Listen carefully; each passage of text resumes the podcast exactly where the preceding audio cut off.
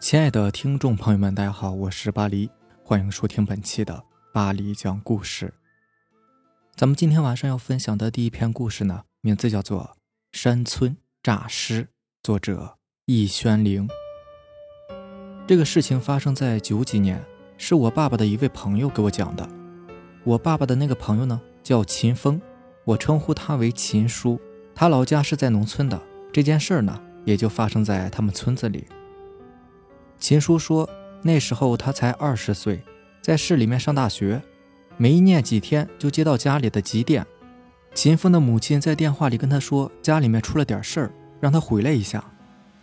秦风听家里说出事儿了，第一个想到的就是爷爷，因为自己来市里面上学的时候，爷爷的身体已经不是很乐观了。秦风心里面有些担心，跟学校请完假之后，就立马买了最早的车票返回家了。下了客车，秦风一路走得很快，几乎是在小跑。当秦风走到离家有一小段距离的时候，渐渐地听见有死人的哀乐声传来，听声音好像是从自己家的方向传过来的。秦风伸长脖子向自己家的方向看去，只见大门外面竖起了两个白帆儿。秦风看见此场景，眼圈一下子红了，他快速地往大门口飞奔，来到大门口。秦风就看见村子里面好多人都在院子里边忙活着，有三个人坐在角落里面吹喇叭和唢呐。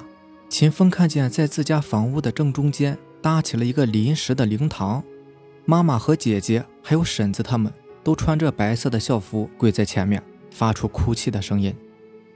屋子正中间呢，架空似的放了一口红木棺材，秦风的眼泪止不住的往外流，他朝那口棺材走去。没走几步，他就听见身后有人叫他。秦风慢慢的转过头，他看见一个满脸泪痕、憔悴不堪的人正向他走过来。那个人就是秦风的父亲。秦风的父亲头上系着白色的孝带，来到秦风面前，声音有些哽咽的说：“小风啊，你爷爷他，他走了。”说完，秦风的父亲低下了头。秦风一下子钻进父亲的怀里，嚎啕大哭起来。父亲搂着秦风，眼泪也从脸颊滑落。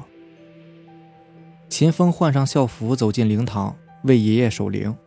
他走到棺材那儿，看了爷爷一眼。爷爷一身黑色的寿衣，就像是睡着了一样，安详地躺在棺材里。秦风看见爷爷的尸体，又嚎啕大哭起来，嘴里边不停地喊着爷爷，可是没有用，爷爷似乎睡得很香。听不见秦风的叫喊。秦风他们老家那边死了人之后呢，会在灵堂里面停尸三天，期间子女都会在灵堂为故去的人守灵。秦风自打回来，几乎就是寸步不离的在灵堂里面为爷爷守灵，连续守了三个晚上。在第三天晚上的时候，秦风和自己的二叔在灵堂里边一起为爷爷守灵，也就是在今晚。三天两夜没有怎么合过眼的秦风，终于熬不住了，在守灵的时候不知不觉的睡着了。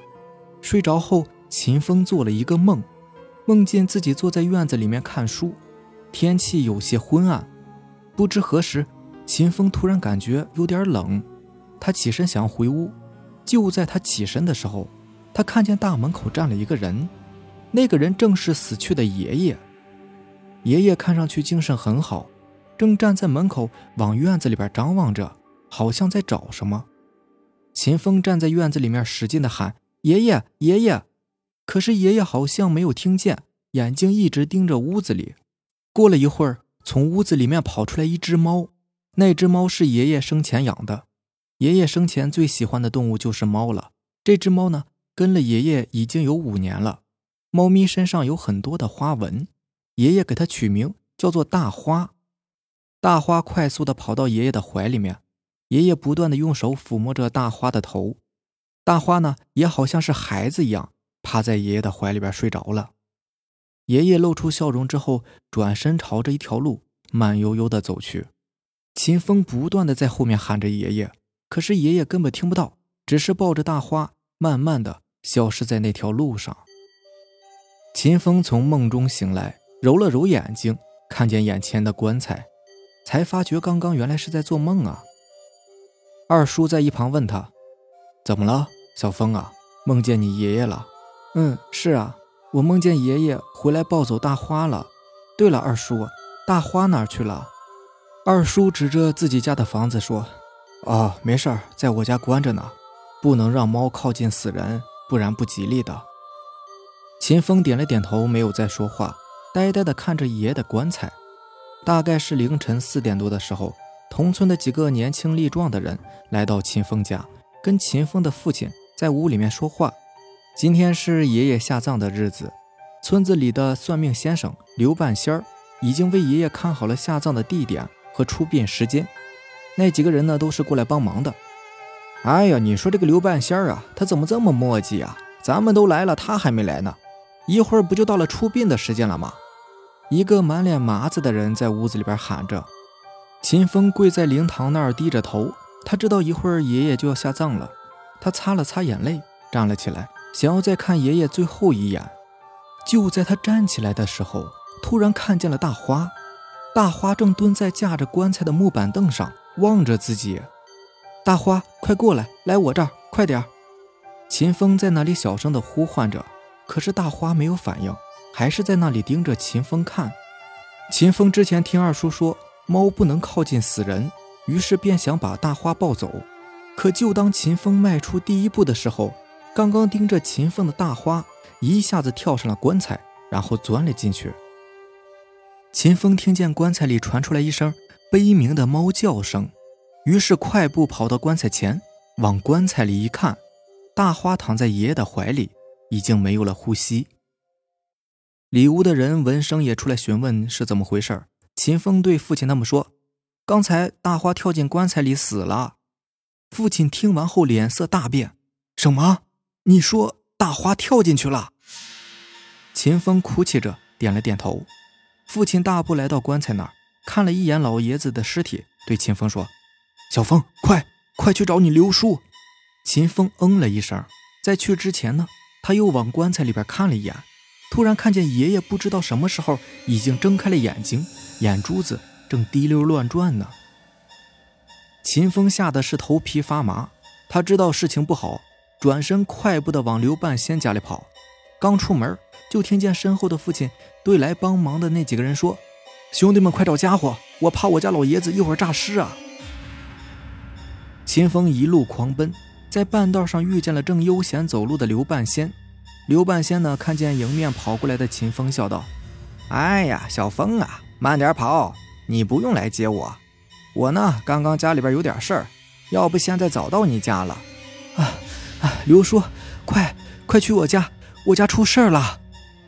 秦风喘着粗气说。刘半仙见秦风这么说，感觉情况有些不对，立马加快步伐，向着秦风家跑去。刚跑到院子里，就听见灵堂里面传出来一阵打斗声。刘半仙感觉情况不妙，在门外找了一棵桃树枝儿，快速的冲进屋子里。秦风也跟了进去。他看见三四个壮汉拿着木棍压着一个满头白发、呲牙咧嘴的人，那个人正是死去的爷爷。秦风在一旁喊着：“爷爷，爷爷，他已经不是你爷爷了。”刘半仙对一旁的秦风说。就在刘半仙说完这句话的同时，压制爷爷的那四个壮汉一下子被顶翻在地，爷爷一下跳上了棺材板对面前的刘半仙吼了一声，那个声音就像平时大花看见狗时发出的声音，像是在警告。好啊，你你不好好躺着，站起来吓人，看我不收拾你！说完，刘半仙就朝着站在棺材上的爷爷飞奔而去，爷爷从棺材上跳了下来。伸直手臂，就向着刘半仙跳来，并发出刚刚的怪叫声。刘半仙一脚踢中爷爷的腹部，将爷爷踹退在棺材下。爷爷一下子又站了起来，伸直手臂，又向着刘半仙蹦过来。刘半仙还想用刚刚的办法来踹爷爷，可是踹空了。爷爷蹦到距离他一米远的时候，用力一跳，直接越过了刘半仙的头顶，来到了他身后。刘半仙连忙转身，可是已经晚了。爷爷的手已经掐在他脖子上，哎呀，还看什么呢？快点过来帮我一把！旁边两个壮汉闻言，快步上前，一人握住爷爷的一个胳膊，用力的往外拉，但是不管怎么用力都拉不开。刘半仙将手里的桃树枝扔在地上，吃力的说：“啊，用用它，快点，用它！一个壮汉捡起桃树枝，向着爷爷的手打去。啪的一声，爷爷的手一下子松开了。刘半仙猛地咳嗽了几声，夺过桃树枝，就使劲的抽打着爷爷的身体。爷爷被打得蜷缩着上身，不断的往后蹦，最后跳到一个角落里。爷爷的身体在颤抖着，并发出凄惨的叫声。快住手！你别再打我爷爷了！秦风站在门口喊道。刘半仙似乎也意识到了这一点，打了两下之后就停手了，让人拿绳子把爷爷捆了起来，随后拿出朱砂和符纸，画了一道符贴在爷爷的额头上。在贴符之前呢，爷爷还在不断的乱动，想要挣脱绳子。可就在刘半仙贴上符纸之后，爷爷就像是定了身一样，一动不动的，就像是他之前躺在棺材里的样子。哎呀，好了。把他的绳子解开，放入棺材吧。”刘半仙对众人说道。那几个壮汉把爷爷身上的绳子解开后，小心翼翼地将爷爷放进了棺材里。随后，刘半仙就带领着秦风的父亲和来帮忙的村民，将秦风的爷爷埋葬了。大花呢，也就在爷爷的胸前一起被埋掉了。下面这个故事名字叫做。台灯和笔的故事，作者鬼眼无泪。你们听说过吗？在咱们高中的自习室里面有一件怪事：当你一个人在自习室里的时候，如果听见背后有脚步声，而你回过头却什么也没有看见；又或者当你回过头的时候，灯突然灭了，那就说明你见到鬼了。在课间，张黎对同桌王明讲道：“张黎呢是一个十足的灵异爱好者。”但是对于这些鬼神的说法，王明却是嗤之以鼻。王明说道：“哼，是吗？我可是唯物主义者，绝对不相信这些鬼神之谈的。如果真的有鬼呀，你也看不见他，又怎么会知道有鬼在你身边呢？还真有一个办法可以证明鬼在你的身边，就是如果自习室里面的灯突然灭了的话，你可以打开一盏台灯，然后向后面扔一支笔。如果你没有听见笔落地的声音，那就说明有一只鬼在你身后，但是切记啊，不要轻易的用这种方法来验证，不然会招来一些不好的东西的。最好的办法就是当做什么也没有发生的样子，然后就好了。这是为什么？嗯，那我就不知道了。也许扔完之后会招来什么不好的东西吧。毕竟如果真的有鬼扔一支笔的话，估计鬼也会生气的嘛。王明听了之后哈哈大笑。哼，鬼生气，鬼生气还能把你吃了呀？切，张丽，鬼神之说呀，纯属子虚乌有，不要太当真了。说完之后，王明就去上厕所了。看着王明离去的身影，张离仿佛自言自语地说了一句：“鬼是不会把你吃掉，但是啊，也不会让你好过的。”晚上，王明在自习室里面学到很晚，他是班级里面有名的学霸。本来每天晚上王明是和张离一起学习的，但是今天呢，张离家里有事儿，就先走了。自习室里面很安静，静到落针可闻。哦，终于做完了。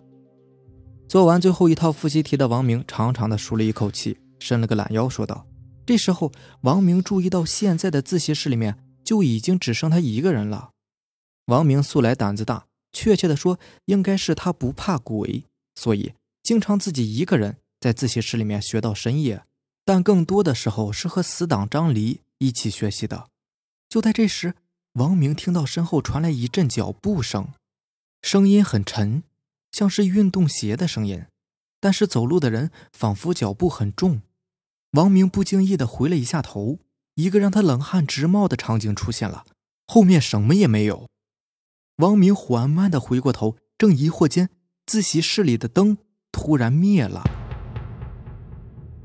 黑暗之中，王明手忙脚乱的把桌子上的台灯打开，台灯微弱的光亮照亮了王明的周围。王明这时候已经是不知道该怎么办才好了。只见他用手颤抖的拿起了一支笔，正要向后扔的时候，王明的身后响起来一个声音：“同学，自习室已经熄灯了，你怎么还不走啊？”原来是门卫大爷来检查门窗了，熄灯了呀！啊，原来刚才是熄灯了。王明对着门卫大爷道了个谢，就赶紧收拾东西回家了。第二天，王明早上起来的时候，总觉得昨天晚上的事情有点不对劲儿。至于是哪里不对劲儿，王明也说不上来。等到上学的时候，王明特意趁着下课时间去了一趟自习室。由于是下课时间，自习室里的人很少，只有几个老师在整理东西、写写教案。王明在他昨天晚上坐过的位置仔仔细细地检查了半天，却什么也没有发现。啊，也许是自己想多了吧，王明如是想到。但是，就当王明打算回去的时候，门口的自习室须知引起了王明的注意。这时，王明突然想到，学校为了鼓励大家多学习，所以自习室是整晚供电的，根本就没有熄灯这么一说呀。还有昨天晚上那个门卫大爷。王明根本就没有见过。由于昨天晚上走的太过于匆忙，所以根本就没有注意到这一点。等到放学的时候，王明把这件事情跟张黎说了。张黎明显感到了很是浓厚的兴趣。哇，那看来是真的闹鬼哎！王明，那昨天晚上你有向后面扔笔吗？张黎一脸紧张地问道。哦，那倒是没有。昨天我刚刚把台灯打开，还没收拾东西呢，那个门卫大爷就进来了。王明回答说：“嗯，也许那个门卫大爷就是自习室里的鬼也说不定呢。”张黎一脸神秘地说道。接着，张黎又说：“不如，不如我们今天晚上再去看看吧。”啊，今晚还去啊？王明明显是被昨天晚上的事情吓怕了。本来不信鬼神的王明，也有些信这些在他之前看起来虚无缥缈的事情了。你不会是怕了吧？你不是从来不怕这些事情的吗？张黎明显是在激王明。切，去就去，谁怕谁呀？王明的脾气上来，倔强地说道。晚上自习室里，张黎和王明两个人等到人都走光了之后，两个人就并排坐着。一会儿，王明就听见身后传来一阵脚步声。来了，就当王明等着灯灭的时候，一个声音从背后传过来：“啊，王明同学啊，这么晚了还在学习啊，还真是努力啊！”原来是班主任来了。在王明认真的接受了班主任的一番“好好学习，天天向上”的教导之后，班主任也回家睡觉去了。又过了一会儿，王明问道：“张黎，你说今天晚上还会有情况吗？可别是咱们俩在这里……”干等一夜吧。只听张黎悠悠地说：“会来的，一定会来的。”正当王明准备问张黎什么会来的时候，突然灯灭了。张张黎呀，怎怎么办呢？怎么办啊？王明明显有些手足无措。扔吧，扔吧。张黎的声音悠悠的传来：“扔扔吗？”啊，那那我扔了。”王明颤抖的说道。但是，就当王明拿起笔的时候，一丝不祥的预感涌上了心头。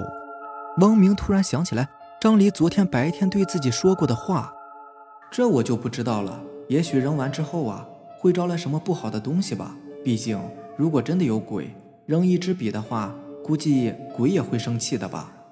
昨天张黎还叫我不要扔笔呢。说是扔完笔之后会发生不好的事情，但是今天为什么又叫我扔呢？难道我身边的这个人不是真正的张黎？想着想着，王明已经是满头大汗。这时，自习室里面一片漆黑，只有王明前面的台灯发出微弱的光芒。扔还是不扔？到底该怎么办呢？冷静，冷静，我一定要冷静。王明想着。深呼了一口气的王明突然想到，张黎还对自己说过：“但是切记呀，不要轻易的用这种方法来验证，不然呢，会招来一些不好的东西。最好的办法就是当做什么也没有发生过的样子，那就好了。当做什么也没有发生过。如果什么也没有发生，那我该怎么做呢？对了，想到这儿，王明淡定起身，收拾好书本。”背起书包走出教室，对于旁边的张黎一直叫道：“扔啊，扔啊！王明是充耳不闻，直到王明走出自习室，什么事情都没有发生。第二天，王明见到张黎没有来，于是就向班主任反映了一下。张黎，哦，他昨天就请假了，是病假。昨天就请假了吗？这么说，他昨天根本就没有来学校？王明问道。对呀，昨天还是他爸爸亲自打的电话呢。班主任回答说。从办公室里面走出来，王明顿时有一种死里逃生的感觉。他现在只想回到班级的桌子上，好好的趴一会儿。不知为何，王明觉得很累。一觉醒来，给王明的第一感觉就是很黑，前面的台灯光线可真不好啊！等等，台灯！王明四下张望，发现自己不知何时身处在自习室里面。自习室很黑。只有王明前面的一盏台灯发出微弱的光亮，王明发现自己的手竟然不受控制的向着桌子上的笔伸去，他抓住了笔，然后用力的向身后抛去，但是却没有听到笔落地的声音。好了，以上就是咱们今天晚上要分享的故事了。如果喜欢咱们的节目呢，就点个订阅吧。好，那让咱们明天见，拜拜。晚安。